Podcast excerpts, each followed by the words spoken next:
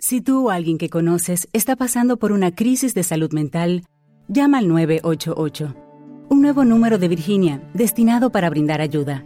Puedes hablar a cualquier hora con una persona capacitada, quien te ayudará a estabilizarte y coordinará cualquier otra atención que puedas requerir. Si necesitas una ambulancia o a la policía, marque el 911. En caso de una emergencia de salud mental, llama al 988. Virginia está aquí para ayudarte.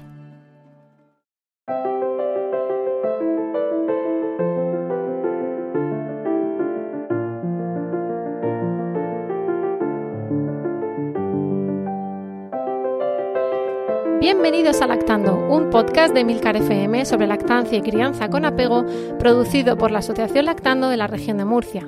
Este es el capítulo 74 y es el episodio correspondiente al mes de junio de 2021. Hola a todos, hola a todas, yo soy Rocío Arregui y hoy no estoy acompañada por mis compañeras de Lactando.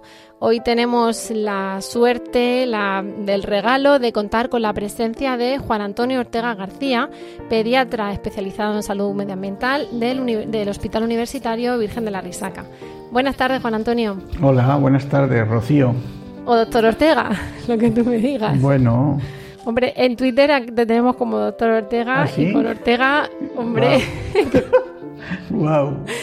Ah, de, de ti se habla como Ortega. He hablado con Ortega, Ortega me ha ¿Ah, dicho sí? y además nadie pregunta qué tipo de Ortega. Todos sabemos perfectamente Jolín, quién es. qué cosas, ¿no?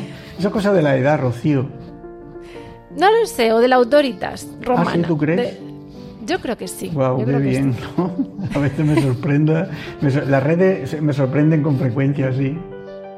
Pues yo creo que es que es más esa autorita romana y que es buena señal. No ya del tiempo que llevas investigando en, en tu campo, que también, sino pues de, de lo que la gente va aprendiendo contigo, de lo que vas implementando en tu hospital y, y, bueno, de, de todo eso que vamos a hablar precisamente hoy. Em, para las, las oyentes y los oyentes, porque también hay padres, cosa que nos encanta, eh, que no te conozcan, pues eh, como te- no ya solo que decirte que eres eh, que estás adscrito al Hospital de la Virgen de Risaca, sino que eres una referencia, yo diría que a nivel mundial en lo relativo a salud medioambiental. Por eso he dicho que, contar contigo hoy ha sido un, un verdadero regalo para nuestros oyentes. Lo que pasa es que, eh, como pasa en otros podcasts que nos ponemos a hablar y a hablar, en este caso con mis compañeras, pues tenemos un límite de tiempo y no podemos condensar ni querríamos todo lo que tú sabes o lo que nos puedes ayudar en unos minutos. Así que pues tenemos que centrarnos un poquito en, en esas líneas maestras que, que como madres nos pueden interesar. Y es porque paralelamente al, y esto es más una consideración mía, no de lactandomía, a veces no, no me quiero salir, pero en el mundo en el que vivimos, donde tenemos, eh, bueno, pues el individualismo lógico incluso del día a día y del estrés incluso ya de cuando añadimos la maternidad o la multimaternidad Rocío, a la un vida. momento, cariño. Sí, no te preocupes. Que tengo aquí a mi hija Paola, siete años, y no para de hablarme, y no para de hablarme, estará- lo estará cogiendo todo. Mm, A la nena no, se le oye algún ruido, pero también se escucha a nuestros hijos amamantados y quejarse, pues no si te Si no preocupes. es problema que esté aquí, ¿sabes? Pero tampoco quiere estar aquí encima mía, que no me molestaría. Paola, cariño, estoy grabando una cosa, cielo. Me tienes que esperar arriba, ¿vale? Venga, vale, gracias. Perdón, Pues también eres padre. de también eres verdad que lo Luego siento esto mucho. no, no tienen ni, ni que decirlo. Aquí nosotras hemos grabado con niños llorando, con niños quejándose. No es que lo dejemos llorar, pero entiéndeme, chiquitillos ahí mamando y todo. Esto es un poco de lactancia y de crianza. Si fuese de cuerpo diplomático, pues lo podemos entender. Pero, pero no, pero no es así. Así que está bien además que se interrumpa por estas cuestiones tan humanas. Pues eh, estaba diciendo que, en esta vida que llevamos, ¿no? En, esa, en ese estrés o en ese día a día, pues a veces tendemos al, al individualismo y al consumo rápido, ¿no? Y al mismo tiempo creo que tenemos un, un exceso de información en muchas cosas y, y un rápido acceso a esa información donde no sabemos quizá discriminar. Creo también que como madre nos encontramos entonces con un montón de cuestiones, ¿no? Desde el mismo momento en que el test da positivo, de, de qué comer, qué no comer, uno no, que sea orgánico, el otro que no, que si los pesticidas, que si mm, por supuesto los tóxicos, que es, pero claro, los tóxicos refiriéndose a, alcohol y a tabaco, no ya a otras cosas, que es lo que, lo que te íbamos a preguntar. Entonces, creo que desde ese momento nos empiezan a surgir un montón de dudas y además tenemos una información que a veces eh, podemos pecar de, de, consumirla en exceso o incluso de, de no saber discriminar la fuente, ¿no? Y, y, por eso queríamos preguntarte, ¿qué es lo, lo, más importante a la hora de entender eh, los conceptos de, salud medioambiental tanto en el embarazo como en la primera infancia. Que sabemos que una de tus de las cuestiones que has implementado en la RISAC ha sido la hoja verde y claro, vemos que son que es multidisciplinar o que, tiene un enfoque eh, múltiple y, queríamos preguntarte cuáles serían las líneas maestras en las que una mujer tendría que decir, bueno, en esto me tengo que fijar o en todo, pero en esto más que en esto otro. Son tantas cosas, Rocío, lo sé, lo sé, nos vamos a aprovechar de ti. Son tantas cosas. Eh, muchas gracias. Las mujeres y el grupo Lactando, ¿no? Y todos los grupos vinculados a la crianza son un pensamiento alegre para la, salud medioambiental por todo lo que representa. Ya desde hace, empecé trabajando en esto, Rocío, hace 21 años. Y hace 21 años los primeros trabajos y las primeras líneas de trabajo las dedicábamos al embarazo, a la crianza y, a la lactancia. Siempre he pensado que ese periodo de la vida es un periodo extraordinario para, conseguir un retorno, ¿no? que construya una infancia más salud, con más salud y, con más felicidad. Y, con el paso de los años todas esas evidencias que se van acumulando señalan que todas las inversiones que hagamos en, el primero, en los primeros 10 años de vida, en los primeros 15 años de vida, son de un retorno incalculable. Dicen los que saben que por cada euro que se invierte en, el embarazo y en, los primeros, en la primera década de vida, conseguimos retornos de 8 euros anuales por cada euro invertido a lo largo de la vida. Es decir, esos 8 euros anuales habría que multiplicarlos por ochenta y tantos, que son la, esperanza de vida media de un español que nazca ahora. Eh, por eso Em, todo lo que se haga en ese periodo de la vida es, eh, es, poco. Durante estos años, Rocío, he tenido la oportunidad de ver muchos niños y niñas con enfermedades ambientalmente relacionadas, fácilmente prevenibles, en un porcentaje no desdeñable. Sería variable entre las enfermedades, pero mm, estoy convencido, vamos, eh, algunos trastornos del neurodesarrollo serían 100% prevenibles el cáncer, yo creo que un 20-25% de los niños con cáncer serían prevenibles. Un, entre un 20-40 de las muchas enfermedades respiratorias. El asma, ¿no? Que tenemos y las alergias. Es decir, hay muchas enfermedades que podrían ser fácilmente prevenibles haciendo cosas pequeñas. La gente busca con frecuencia y es normal que se abrume un poco, Rocío, cuando hacías la introducción, ¿no? De uno. Eh, es verdad que vivimos en un mundo con una cantidad de información increíble que abruma, pero también es verdad que gracias a esa información vamos a poder encontrar eh, las soluciones en los próximos años. Es, normal que nos abrume, eh, hay esa sensación de, de, uno se siente abrumado, ¿no? Tanta información. Eh, pero eso es bueno, porque esa aflicción que ahora notan las personas será la que nos permitirá encontrar las soluciones en un futuro muy próximo. Pero es la etapa de la vida que nos ha tocado vivir. Yo creo que eh, hay un despertar en el planeta Tierra en el que la sociedad cada vez se cuestiona más el aire que respira, los alimentos que come, el agua que bebe, las emociones con las que convive. y eso estoy convencido de que nuestros hijos y nuestros nietos van a vivir en ciudades mucho más limpias que sus padres, con menos nivel de contaminación, van a tener menos biodiversidad, pero la que tengan la van a cuidar muchísimo más. Sí, dentro de 25 años la tala de un árbol será una tragedia para un pueblo. Eh, y, esa percepción de que, de que hay que cuidar el planeta es creciente. Y yo, fíjate, yo pienso al revés. Yo creo que más que pesimismo es al contrario. Yo creo que hay momentos para el optimismo, ¿no? Lo que ocurre es que estamos en la etapa de transición y esa va a ser, eh, pues bueno, va a suponer importantes cambios. Claro, el punto de inflexión muchas veces de cómo hemos llegado hasta aquí, ¿no? Es el que genera ese pánico de que hay que mover, ¿no? De que hay que pasar a la acción. Y, la reciente ley de cambio climático, que ojalá se, implemente verdaderamente, al menos para mí a título personal, es una esperanza. Yo me refería también, eh, por lo que tú estás comentando, a que ese exceso de información o esa información nos genera esas ganas, ¿no? De hacer. Pero claro, para pasar a la acción yo estoy pensando en muchas madres donde eh, las horas del día no estiran ya más. Y si cada cosa, eh, si analizásemos cada cosa que hay que hacer en cada gesto, supondría un exceso de decisiones diarias, de preocupaciones diarias, de multitarea, de coste, ¿por qué no decirlo? Porque luego es, no, tenés que irte a no sé, 18 supermercados, ¿no? El comercio de proximidad. La gente dice, pero si yo salgo a las 9 de la noche a trabajar, lo que tengo abierto es el fulanito de supermercado, gran superficie. Entonces, ese tipo de cuestiones, la sensación que yo tengo, eh, insisto, personal, a veces lo que hace es abrumar porque quieres pasar a la acción, pero no sabes por dónde. Igual, y, al igual que en el embarazo te pueden meter miedos absurdos por mm, comer no sé qué, cuando luego realmente es totalmente sano, por decirte una frivolidad, por decirlo así, eh, sin embargo, no prestamos atención a otras cosas. ¿no? Has comentado el, aire que respiramos o, el agua que bebemos. Y creo que en, la, en esta hoja verde de la risaca eh, hace mucho hincapié en la presencia de los plásticos. ¿no?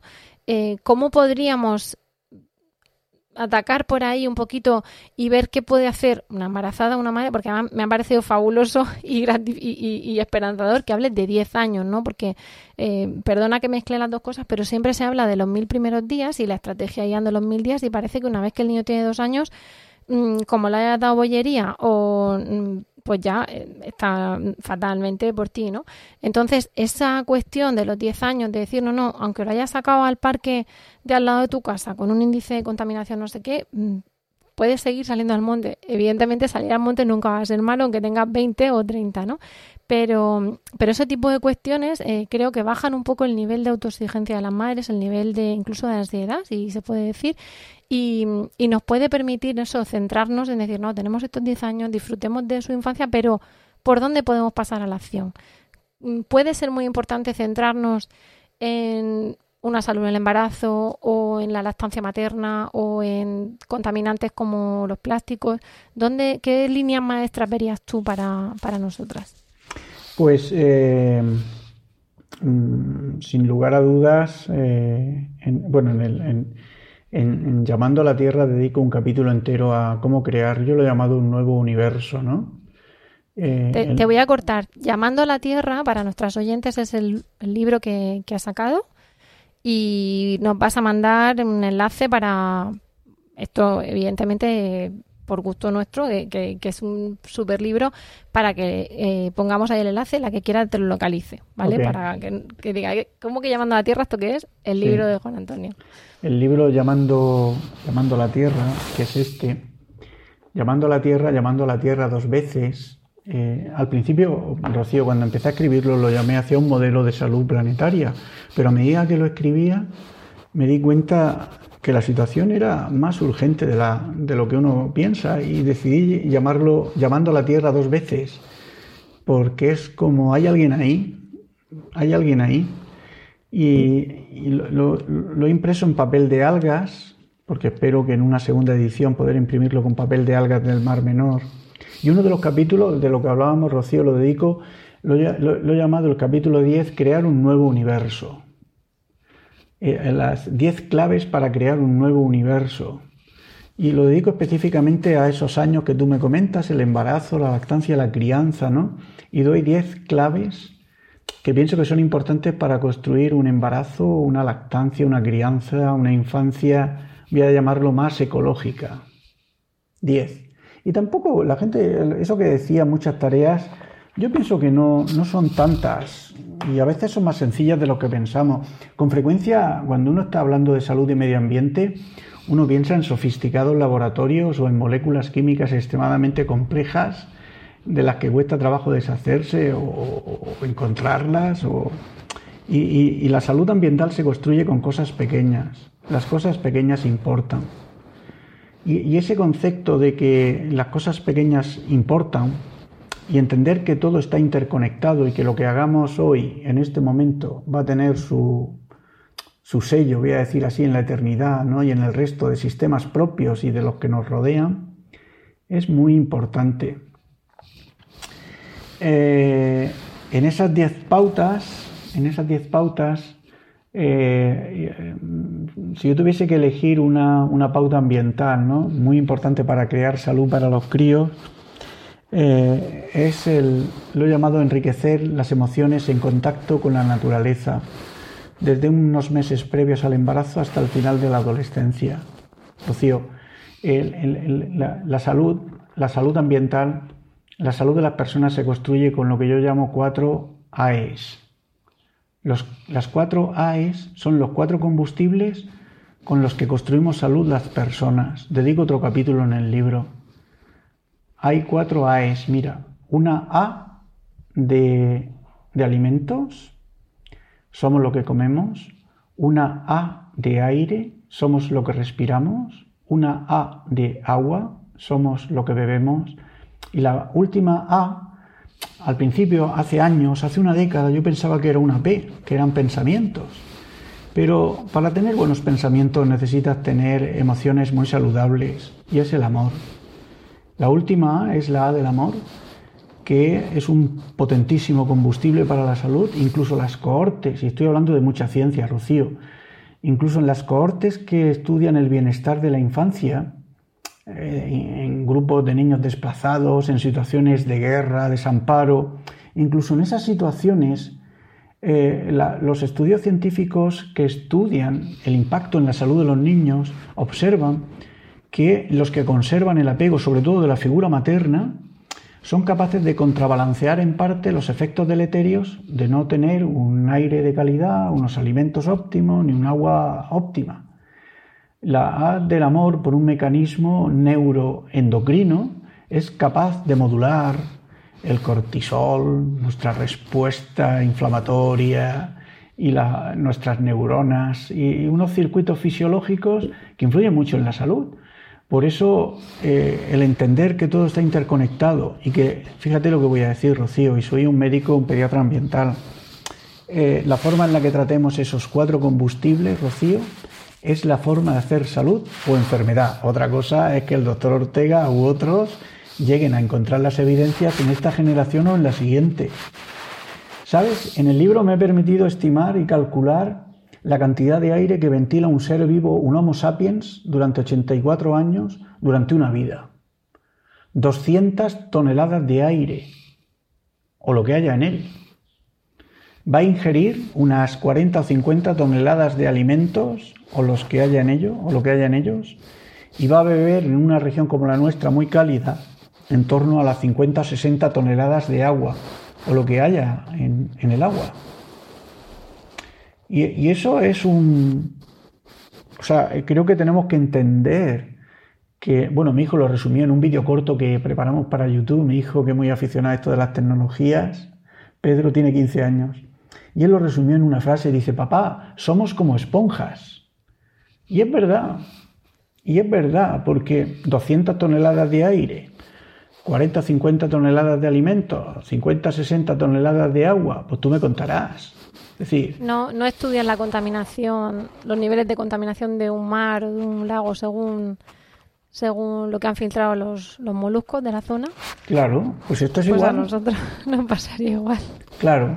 Entonces, eh, el entender que, que yo, Rocío, o tú, cada uno de nosotros heredamos de nuestros padres su material genético, sí, y también heredamos, y esto es muy importante, el agua que bebieron, los alimentos que comieron y el aire que respiraron, incluso lo que se amaron o no. E, ese, ese legado de padres a hijos, a nietos, ese fluir transgeneracional es la línea de la vida y es la línea del medio ambiente y es lo que tenemos que preservar y cuidar. Por eso cuanto más limpios estén esos cuatro combustibles, pues una, una salud muchísimo más robusta. Ostras, qué mensaje. por eso, por eso la primera pauta que yo tuviese, yo tuviese que dar, ¿no? Para crear felicidad y bienestar y salud en los niños, o sea, sin amor, ¿qué sentido tiene? Eh, el resto de combustible, el aire contaminado y tal. Es decir, yo creo que un elemento esencial es garantizar unas emociones muy saludables, porque eso también descontamina los ambientes en los que convivimos.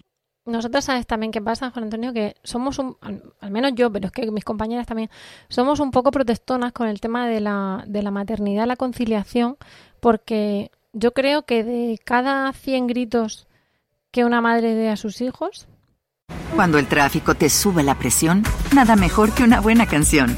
Cuando las noticias ocupen tu atención, enfócate en lo que te alegra el corazón. Y cuando te sientas mal, un buen médico te ayuda a sanar.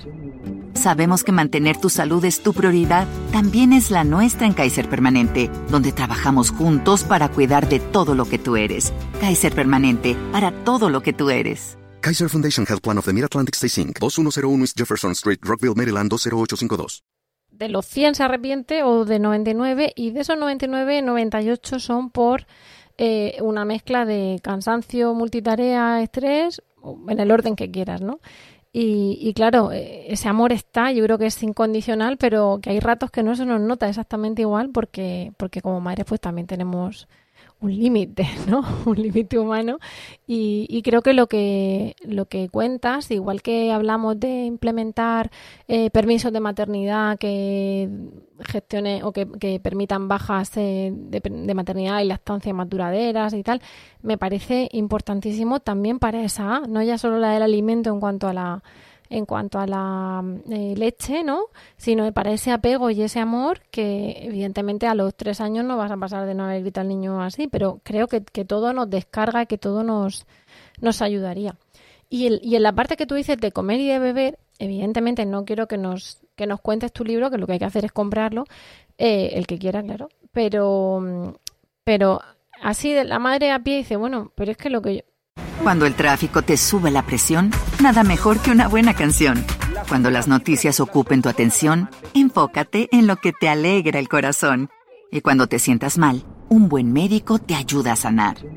Sabemos que mantener tu salud es tu prioridad, también es la nuestra en Kaiser Permanente, donde trabajamos juntos para cuidar de todo lo que tú eres. Kaiser Permanente, para todo lo que tú eres. Kaiser Foundation Health Plan of the Mid-Atlantic Stay Inc., 2101 East Jefferson Street, Rockville, Maryland 20852. ¿Te preocupas por tu familia? Entonces, ¿por qué darles solo huevos ordinarios cuando pueden disfrutar de lo mejor? Eggland's Best, los únicos huevos con ese delicioso sabor fresco de granja, además de la mejor nutrición, como 6 veces más vitamina D, 10 veces más vitamina E y 25% menos de grasa saturada que los huevos regulares, además de muchos otros nutrientes importantes. Así que, dales los mejores huevos. Egglands Best. Mejor sabor, mejor nutrición, mejores huevos. A empezar, lo que yo me he comido ya está comido, ¿no? Es decir, no puedo eh, cambiar el tupper que calenté y que soltó plástico, o no puedo cambiar que tuve una alimentación peor.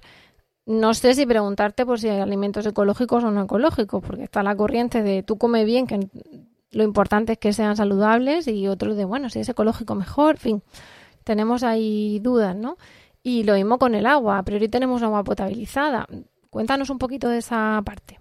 Los alimentos, eh, bueno, en un país como el nuestro, eh, hay que decirlo de una forma clara y rotunda, ¿no? Es decir, eh, decir la lactancia materna todavía es, es, de las reservas, voy a decir así, todavía de los ecosistemas y reservas ecológicas que la madre tierra ofrece a las crías del Homo sapiens. Por eso el cuidar la lactancia materna como si fuera un ecosistema es muy importante también para los que trabajamos en salud ambiental. Pero como todos los ecosistemas, también está amenazado por muchas cosas.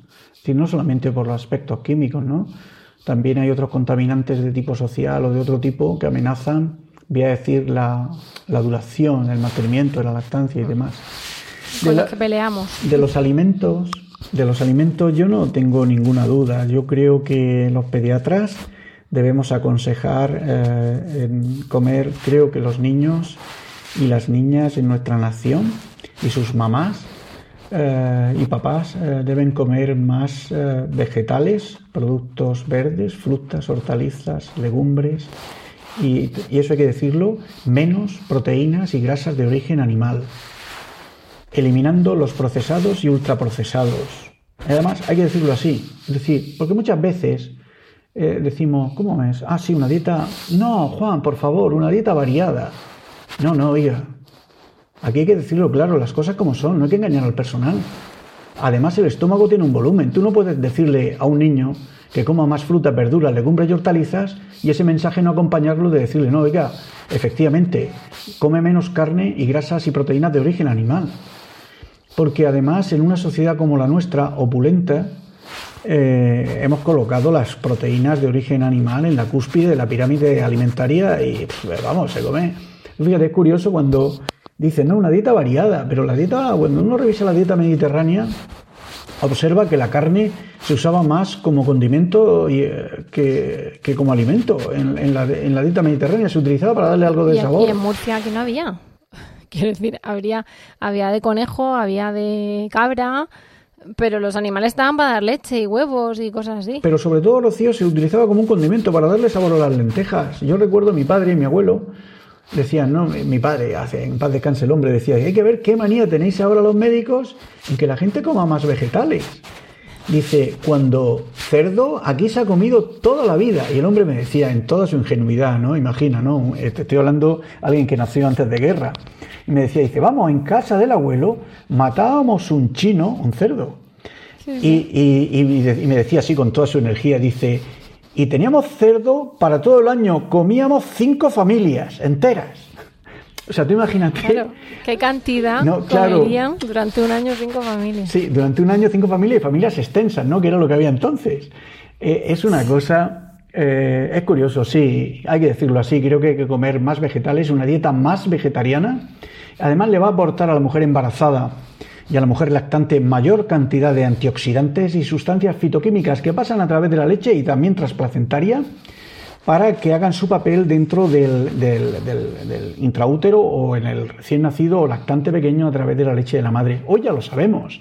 Las cohortes nórdicas, que son las que aportan más información, sabemos que las madres eh, que durante el embarazo eh, consumen más alimentos eh, vegetales y sobre todo orgánicos, es decir, ecológicos, tienen menor riesgo de malformaciones, en este caso lo han observado las evidencias en las malformaciones urológicas, y el, consumo global de productos orgánicos o ecológicos eh, vegetales fundamentalmente disminuye el riesgo global de cáncer en numerosos estudios. Es decir, más vegetales y en una región como la nuestra, con el importantísimo Consejo Regulador de Agricultura y Ganadería Ecológica que hay aquí, el que sean ecológicos. Mira, Rocío, cuando cogemos orina de niños que llevan una dieta, vamos a llamar moderna convencional, somos capaces de extraer una cantidad de eh, metabolitos de los pesticidas, de un tipo de pesticidas organofosforados. Aquí, ¿lo ves? Aquí se ven estos dos deditos, dos dedos. Bien. No, perdón. Eh, en la dieta, la dieta ecológica, estos dos dedos. Porque siempre algo, alguna, cuando dicen, no es que vivimos en un mundo contaminado. Es cierto, pero la dosis también importa. Vivimos en un mundo contaminado, pero si tú llevas tus hijos llevan una dieta orgánica, de productos ecológicos, le tomamos una muestra de pipí, de orina, va a tener, vamos a ser capaces de medirle esto.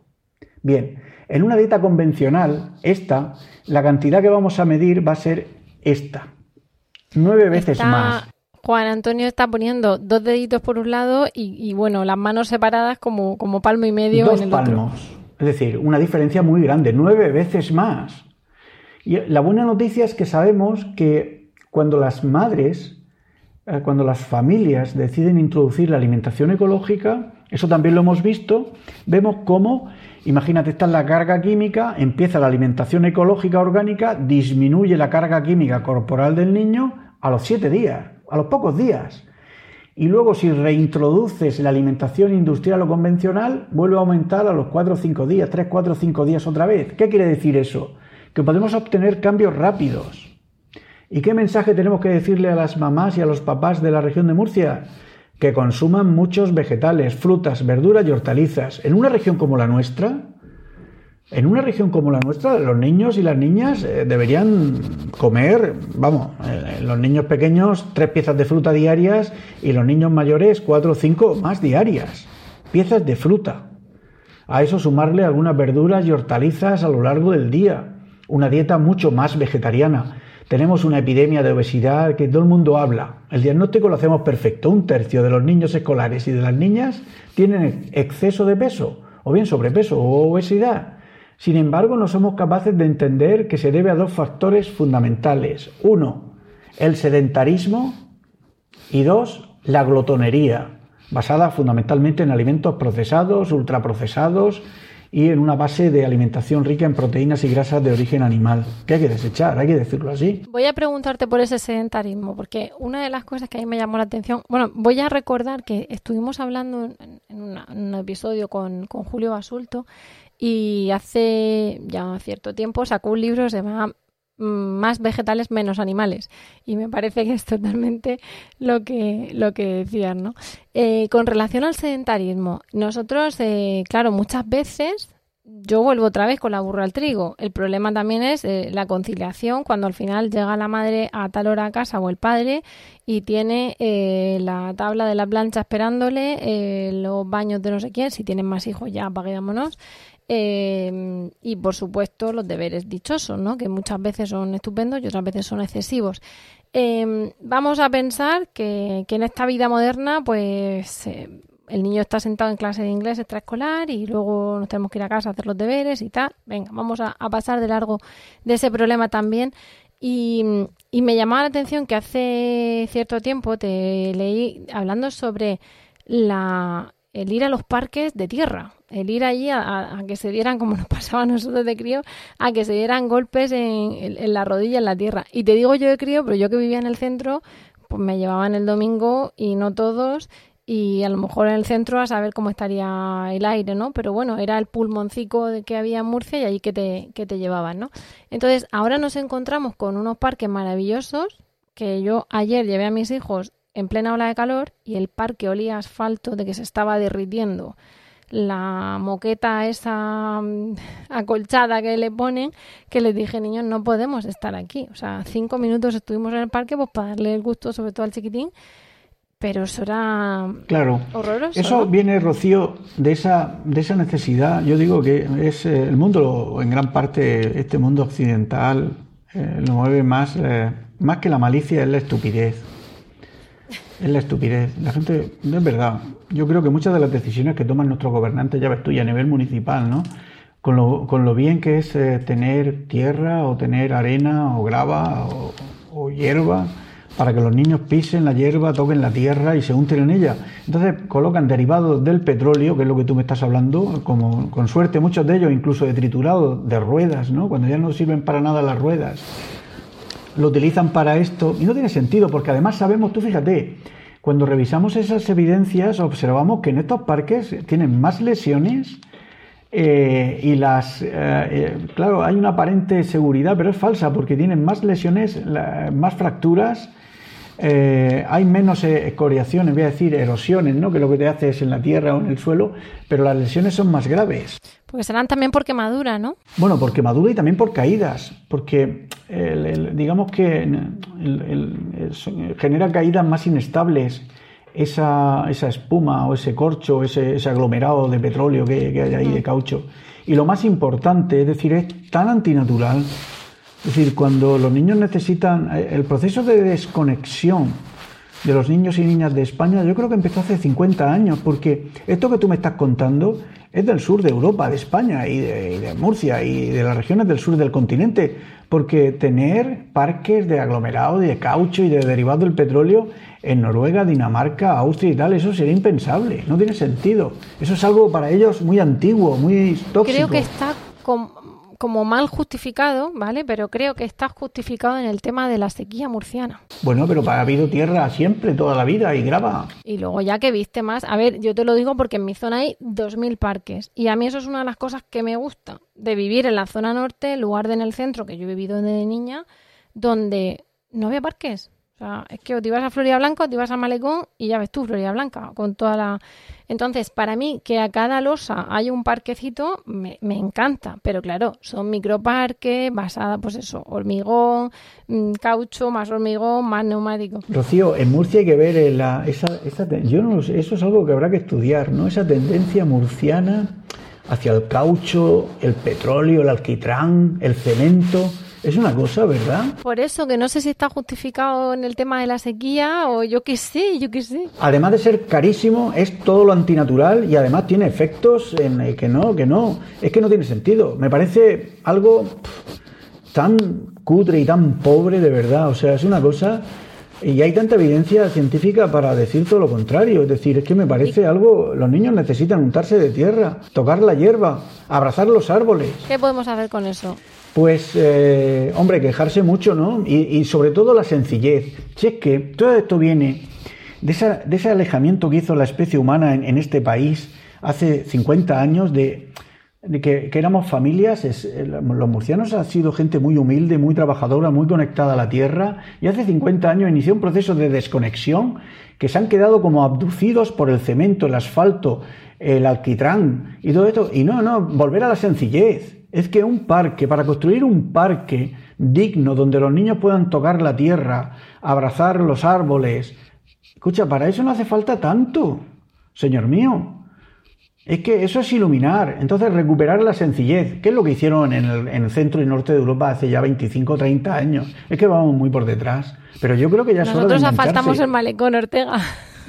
Bueno, pero vamos a cambiar todo esto, ¿no? Yo creo que la buena noticia es que esas cosas se pueden cambiar, ¿no? Sí, eso, eso también es el objetivo, un poco el, el dar ese mensaje de esperanza, porque si tú ahora, tú ahora mismo a través de este altavoz, digamos, que empezamos a hablar de lo que comemos, lo que bebemos, cuando parece que, que, que cunde el desánimo, ¿no? Pero por eso al plantearte el problema también te digo, bueno, ¿qué podemos hacer, no? Me, me has hablado de la dieta mediterránea, ahora a nivel sedentarismo me hablas de sacar a los nenes y que se muevan y preferiblemente al aire libre, con árboles. Mira, y le voy a dar una tarea, Rocío, una tarea a todos los que nos oyen. Quiero, eh, lo hicimos con un, lo pilotamos en algunos colegios en la región y también a nivel estatal, se llama Caminando al Cole. Lo pilotamos con algunos colegios de la, de la región, eran dos coles de Cartagena, luego también lo vivimos en algunos colegios de Gerona y otros sitios. Entonces, si, si un niño va caminando al cole, hemos estimado que la media aproximadamente en los niños de primaria es en torno a 800 metros. La mayoría de los niños viven a 800 metros de su cole. 800 metros, un kilómetro. Eso quiere decir que a diario son 2 kilómetros. Eso quiere decir que a la semana son 10. Eso quiere decir que al mes son Pero eso, 40. eso también es actividad, caminar, ir andando al trabajo, pues ir andando así. En 10 meses son eh, 400 kilómetros, 20, 10, 20, 40, 400 kilómetros andando en un año. Lo observamos como los niños y las niñas que participaron de primaria, lo, lo único que hicimos fue medir el diámetro abdominal, el diámetro por el ombligo. Y vimos cómo al, inicio y al final los que, los que participaban en el, en el caminando al cole disminuían el diámetro abdominal de forma automática en un acto rutinario, ir caminando al cole.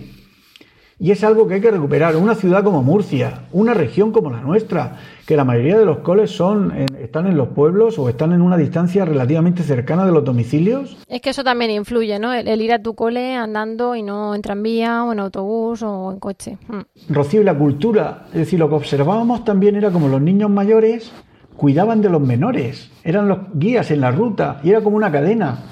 O sea, eso también es eh, confianza, socializa a los críos, les hace establecer esas relaciones jerárquicas en la educación, ¿no? De las referencias de los mayores. De ya soy mayor, además ya me puedo ir solo y cosas así. Exacto. Eso, nuestra compañera Clara, mm, que está también, eh, vive por, por el Carmen y, y mueve muchas cosas en el Carmen, también tienen ahí un programa de voy a mi cole y voy en bici al cole y hay un día al mes, si no me equivoco, donde los padres hacen una especie de cordón de bicis para dejar a los niños en medio con sus bicis y, y van desde varios colegios, todos juntos, para precisamente también reclamar su sitio con respecto al, al, al o sea, del peatón y del ciclista con respecto al, al coche. Y me ha llevado otra A, Ju- Juan Antonio, del, eh, el A- la A del aire, ¿no? Porque yo también digo, venga, vale, vamos andando al cole, pero a mí me da un coraje cuando voy andando y me pegan el chuflazo de tubo de escape que es que no lo puedo soportar. Y, me pasaba estando en el, último embarazo, que era más consciente de eso, que por eso también te digo lo de muchas veces de, jolín, y lo que, lo que ya está hecho, ¿qué? Porque yo trabajo en el centro, el, el aire del centro está, está como está, pero es que todavía hay gente que dice, como en el centro en ninguna parte. Y yo... Mm, a ver, vivo en la zona norte, pero ciudad, que decir, no, no estoy viviendo en un campo ni en una huerta, y ya se nota la amplitud de las avenidas, como eh, incluso con la misma contaminación el, aire mm, se evacúa de otra manera. Hay corrientes de aire, hay más espacio, ¿no? Y, y claro, vas y dices, si, es que nos estamos comiendo aquí eh, llevando a los niños al cole, ya digo, yo recuerdo el embarazo decir, jolín, es que entonces no se llevaba lo de las mascarillas, ¿no? Y, no, hace tanto, pero las mascarillas son de ahora. Y decías, es que, ¿cómo podría yo filtrar esto? Porque te estás chupando. ¿Qué podemos hacer con eso? ¿Qué, podemos? además, tenemos no ya el tráfico rodado, sino también un problemazo en, la región de Murcia con las quemas ilegales. Eh, eh, eso, ¿cuánto es de importante para nuestra salud y, al, igual que decimos la parte mala, ¿dónde veríamos la solución al problema? Pues en el aire, en, los contaminantes del aire, es decir, una hay que tener en cuenta medidas que dependen de nosotros y otras de la comunidad en la que vivimos, ¿no?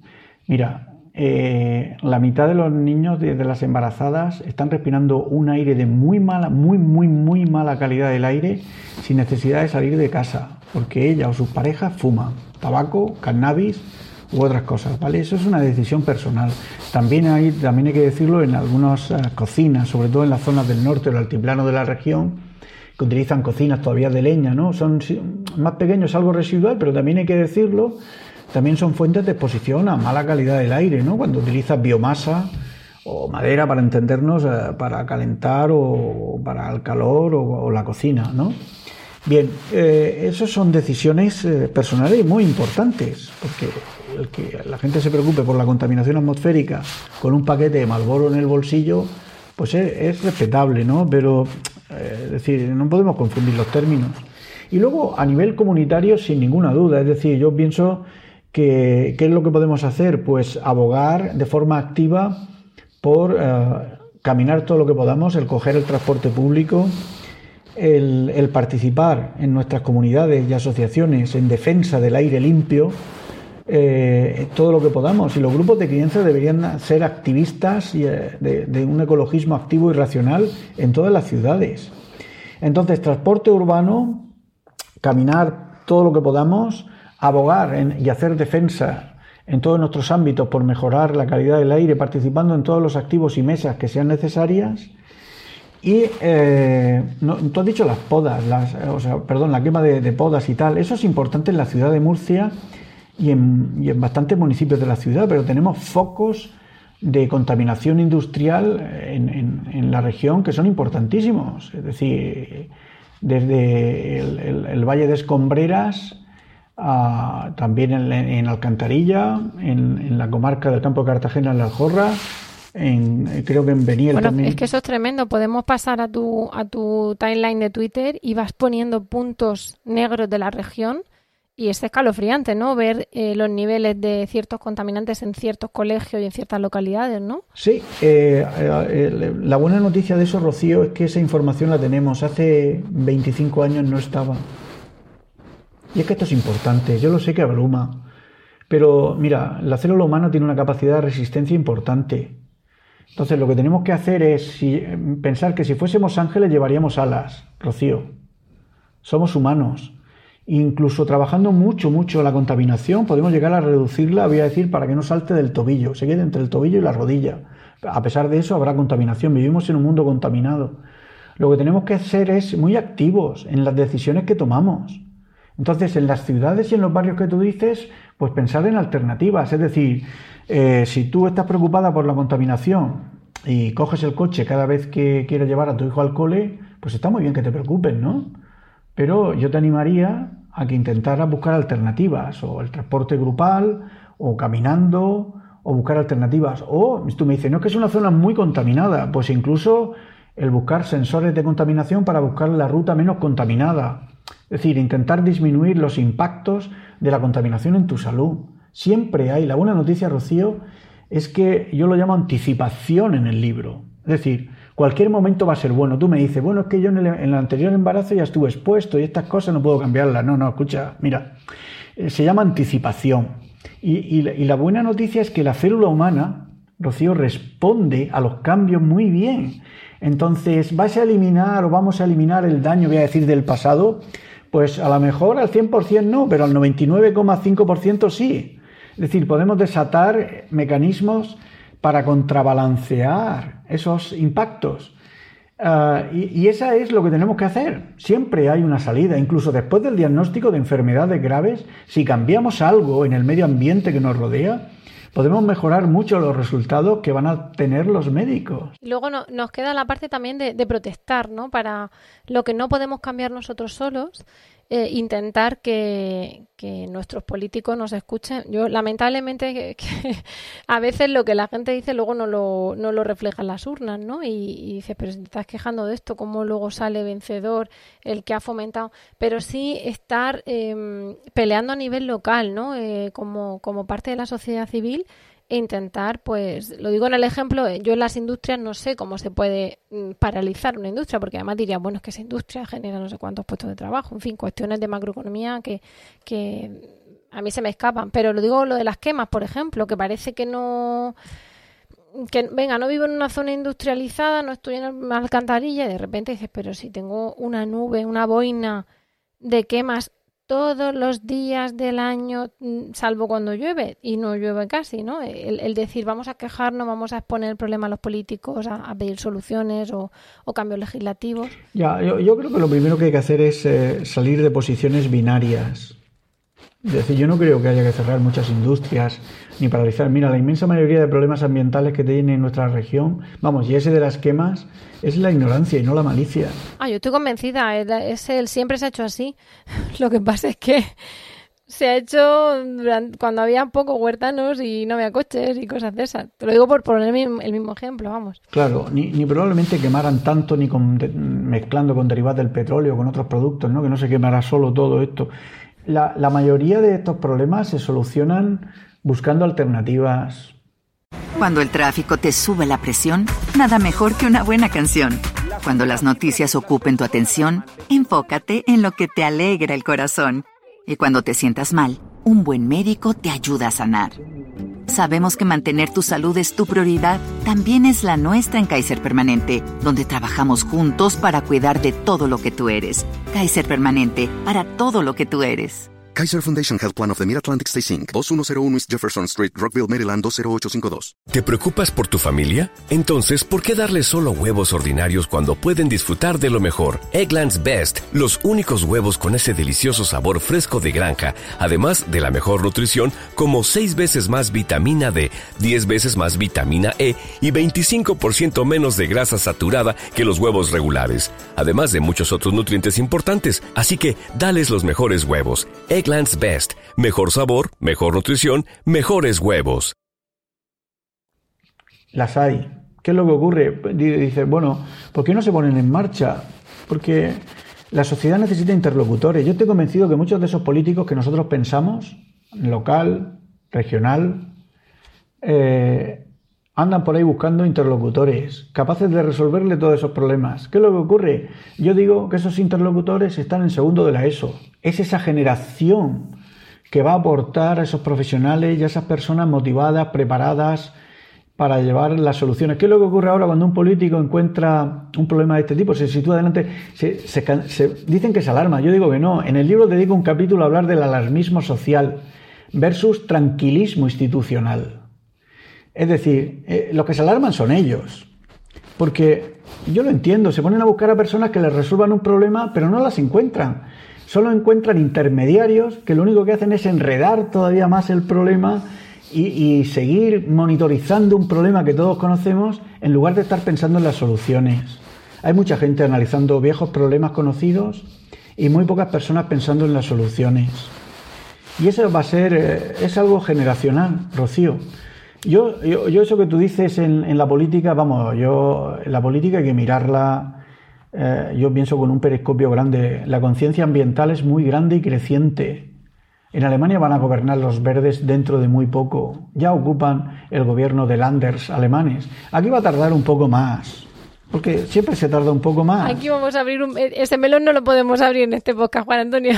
El melón bueno, de la... No, claro, hombre, te lo digo porque me lo has dicho tú, si no yo no hago ningún comentario. No, pero lo digo a nivel de... Eh, lo sé que lo has dicho porque lo he dicho, pero en cuanto a em, que muchas veces esos pequeños gestos, pues eh, cuando sentimos como madres que podemos cuidar de los nuestros hasta cierto punto con acciones individuales, pues quizá también eh, elevar la acción, ¿no? A una acción más social. Claro que unirse. Vosotras estáis haciendo mucho. Los grupos de madres son activos. En el continente europeo, los grupos de madres han sido un revulsivo para el biomonitoring, lo llaman biomonitoring, para garantizar la seguridad y el nivel de trazabilidad química en los alimentos de los críos, tanto, y también en la leche de la madre. Y en todo esto, los grupos activos, sobre todo los nórdicos, grupos como el vuestro, madre mía, son de los más activos, son súper ecologistas, de verdad, ¿eh? Eso es maravilloso. Pues eh, me gusta que, el mensaje tuyo es, es, de esperanza, ¿no? De esperanza en ese futuro, en ese segundo de la ESO que crecerá y que reclamará su espacio y, en esas eh, cuatro AES de intentar un aire limpio, intentar abrazar esos árboles, de intentar moverse, de intentar comer más vegetales, ¿no? Y, y, dar, y dar teta. Mm, ¿Alguna cosa que se nos escape así que tú digas, en este ABC mm, cualquier madre que me esté escuchando tiene que enterarse de esto, o padre? Pues dos cosas, Rocío. Mira, una, porque también aprovechar la, la ocasión. Estamos preparando unos talleres de educalíderes yo creo que el cambio va a venir más que por nosotros, va a venir por vosotras, por vosotros, por la sociedad civil. Unos talleres de educalíderes, que ahora tenemos el primer taller a final de mayo, principios de junio. Tenemos es la risaca, ¿no? Eh, no, es en la Universidad de Murcia, lo ah, hacemos a distancia. Eh, y lo que pretendemos es enseñar a desarrollar educaventuras. Las educaventuras es un, digamos, es una actividad del nuevo modelo de salud, la Educaventura la describo en el libro, y es una actividad que genera salud en la que la sociedad civil y los profesionales trabajan juntos dos, cinco días. Digamos que una forma aproximada, lo más básico sería el paciente experto, pero el educalíder es capaz de generar una educaventura que promueve, se empodera de todo el proceso de conocimiento y lo traslada a acciones concretas para mejorar y defender la salud ambiental en su comunidad, en su pueblo, en su barrio, en su escuela. Es decir, el educalíder eh, que desarrolla educaventuras de salud y medio ambiente, haciendo cosas, se basa en dos, eh, en dos finalidades. Una, predicar con el ejemplo, es decir, son activos, comprometidos. Generalmente el educalíder viene de ONGs como Lactando o de otras ONGs, porque predicar con el ejemplo es importante vosotras sois educalíderes y, y lo lleváis dentro. Y dos, eh, ser capaces de generar esa motivación del cambio personal y colectivo. Es decir, son personas con unas capacidades para mover la motivación de otros. Eh, tenemos el primer taller de Educalíderes, lo vamos a tener en, en el, es vía Zoom, en con el Arboretum, el Valle, y fíjate, el primer tarea que vamos a dar a los educalíderes, Rocío, vamos a medir el impacto de pasar unas horas en, la naturaleza, en el valle, de niños y niñas con enfermedades crónicas que vamos a reclutar. Van a recetar naturaleza a sus médicos. Vamos a hacer una intervención en el bosque con esos educalíderes. Van digamos que van a ser nuestros socios para generar salud. Eh, y vamos a ver cómo cambia el nivel de cortisol, el nivel de amilasa salival y el nivel de inmunidad, de inmunoglobulina A en la saliva en los niños y niñas que participen en esa educaventura. Estamos decididos a, a poner más pruebas de cómo la naturaleza, las experiencias de contacto con la naturaleza disminuyen los marcadores de metainflamación de estos enfermos, de enfermos crónicos supervivientes de cáncer, trastornos del neurodesarrollo, enfermedad pulmonar o renal crónica. Y todo esto envolverlo en un paquete en el que los médicos prescriben naturaleza y los educalíderes, la sociedad civil, eh, les da esa, esa, esa, esa, no esa prescripción no farmacológica, esa intervención sin, farmacia y, ser capaces de medir eso. Ese proyecto se llama Carglass, cambia y repara. en contacto con la naturaleza. Se llama así el proyecto Carglass. Y esa era una de las cosas que quería comentarte. Y, pues la otra. Vamos a intentar ahora sí, la información que nos puedas pasar, mm, la pondremos en las notas al, programa. Me parece interesantísimo. Qué bien. Y luego en los plásticos, insistir eh, que, bueno, tenemos que reducir a la carrera la presencia de plásticos en nuestras vidas. Rocío, yo he renunciado a eliminar los plásticos de nuestra vida porque es imposible. Sin embargo, soy consciente de que podemos hacer una reducción muy, muy grande de la exposición a plástico en nuestras vidas. El Banco de Leche de nuestra región ha dado un paso importante porque ha decidido almacenar en vidrio y no en plástico, y es una buena señal. Pero son muchas las cosas que podemos hacer sencillas para evitar la exposición a plástico. Los plásticos es un problema nuevo. para que te hagas a la idea, Rocío, los que nos eh, estén escuchando, Hoy hay un, planeta, perdón, un continente nuevo, que es una sopa de plástico del tamaño tres veces a España, entre California y China, que por las corrientes marinas está ahí ese magma de plástico, es enorme, es una cosa espectacular. Los plásticos acaban en trocitos pequeños que se llaman microplásticos, que nos los ingerimos, nos los comemos. Los nanoplásticos, algunos de ellos los absorbemos y tenemos que trabajar por reducirlos. Hoy sabemos, Rocío, que los adultos de este país consumimos, para que me entiendan los oyentes, una tarjeta de crédito aproximadamente a la semana. Eh, cuando uno saca las lonchas del fiambre, ¿verdad? Ese que está eh, en plastificado, ¿verdad? Ah. Pues ahí se quedan nanoplásticos que te los comes. Cuando tú cocinas en tu sartén de teflón, ¿verdad? También hay ahí trazas que te las comes. Cuando tú, eh, bueno, lo de las botellas de agua es espectacular, porque las botellas de agua de plástico eh, constituyen una fuente, los que no lo han estudiado, una medida sencilla sería eliminar las botellas de plástico en nuestras vidas. Para que te hagas la idea, en un adulto murciano, murciana, eh, que ingiera un litro y medio de agua en botellas de plástico, al año está ingiriendo mm, de 90 a 110 mil microplásticos. Eh, y me dice, no es que del grifo o del agua en botella y tal, de cristal, también, sí, sí, pero 3.000, 4.000. O sea, unas diferencias increíbles. El, evitar el calentar recipientes de plástico la comida también consigue disminuir en miles la cantidad de microplásticos que te comes. Pero como tú dices, además, en unos días queremos pensar que bajarán ciertos mm, ciertos eh, tóxicos, ¿no?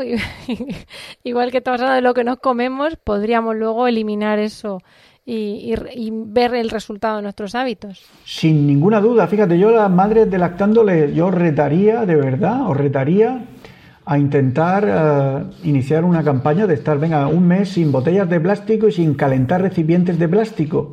Y si estáis un mes ya continuaréis prácticamente toda la vida y con eso vais a hacer mucho porque además vuestros hijos os van a ver y vais a generar una cultura. Si el, evitar el, envolver los alimentos en fil, uno, tú me puedes decir, no, Juan, es que es muy difícil. Hoy va uno a la tienda, a la, carnicería o, a la frutería o donde vaya y te dice, no, es que no tengo otra cosa, es que el papel de estraza es dificilísimo. Bueno, y el corcho blanco dichoso, no hay manera de quitarse el corcho blanco de, de la casa. Pero hay que educar porque, fíjate, por 28 euros Cualquiera de los tenderos de nuestra región podrían tener un palet de papel de estraza, el papel de toda la vida, en láminas, se lo llevaría Amazon a su casa por 28 euros, 30 kilos de papel de estraza. No, la mayoría de las veces la ignorancia, Rocío. Los cambios son pequeños, pero es la ignorancia lo que te hace no ver las, eh, la vía para, para hacer esos cambios. Por eso hay que ir retando a la sociedad. Pues Juan Antonio, yo estoy como cuando hablamos para preparar este podcast, estoy alucinada y, dan ganas de quedarse.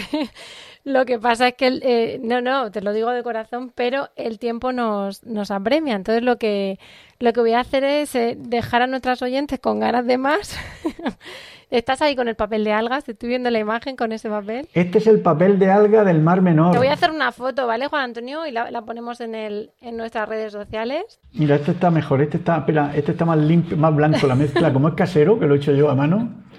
Eh, el papel de algas del Mar Menor es un papel hecho con alga de caulerpa, la alga, el alga invasora del Mar Menor y ojalá podamos utilizar esta salida, una salida cultural, a un problema de eutrofización de la, de la laguna, ¿no? Ojalá. Pues le, le, echo la foto ahí, te lo vamos a poner en redes, que, se vea que se puede hacer con eso. Sí, es que está impreso con papel de algas. Pero vamos a, quedarnos con ganas de más. Además, mm, algo pasará para que nos aprovechemos otra vez de ti, te, llamamos, te llamemos para otra podcast si tú quieres, si, si te prestas. Y dime, Y a Lactando ofrecerle que se una a los educalíderes y que se, se incorpore al taller y que veáis la experiencia Carglass. Pues, pues el, el, proyecto Carglass este nos vas a mandar también las cosas, ¿eh? No descartemos vernos próximamente en ese tipo de cosas. Lo que te damos de verdad las gracias por, por tu tiempo, por tus conocimientos. Eh, espero además de este podcast, creo que de los que hay que, igual, lo bueno que decimos nosotros de los podcasts que son reuniones de las estancias enlatadas, ¿no? Y muchas veces cuando llega una embarazada, bueno, ya en pandemia ni te cuento, lo que algunas madres han podido tener a, un clic, ¿no? Y, y, luego pueden ir, ¿qué dijo? Entonces se van y rebobinan, ¿no? Pues, bueno, rebobinan, que la activa van para atrás, lo de rebobinar ya. Y, con, este podcast nos va a pasar lo mismo, que es un podcast para mm, masticarlo poquito a poco y para ir viendo qué podemos hacer y ampliar con, el libro el que quiera comprarlo y sobre todo eso, que nos genere tanto una reflexión como pequeñas acciones, ¿no? que, que den lugar a esos, a esos avances o a esas disminuciones de, de tóxicos. Y me quedo también con el mensaje de esperanza, Juan Antonio. Muchísimas gracias por tu tiempo, gracias de corazón por tu compañía. Y con esto hemos llegado al podcast de hoy, al final del podcast. Muchas gracias por el tiempo a todos que habéis dedicado a escucharnos y esperamos de corazón que os haya resultado entretenido y de utilidad. Ya sabéis que esperamos vuestros comentarios en nuestra web lactando.org o en emilcar.fm barra lactando, donde también podréis conocer el resto de programas de la red. Y nos despedimos ahora sí, agradeciendo de nuevo a nuestro invitado. Hasta el próximo programa y os deseamos, como siempre, mucho amor y mucha teta.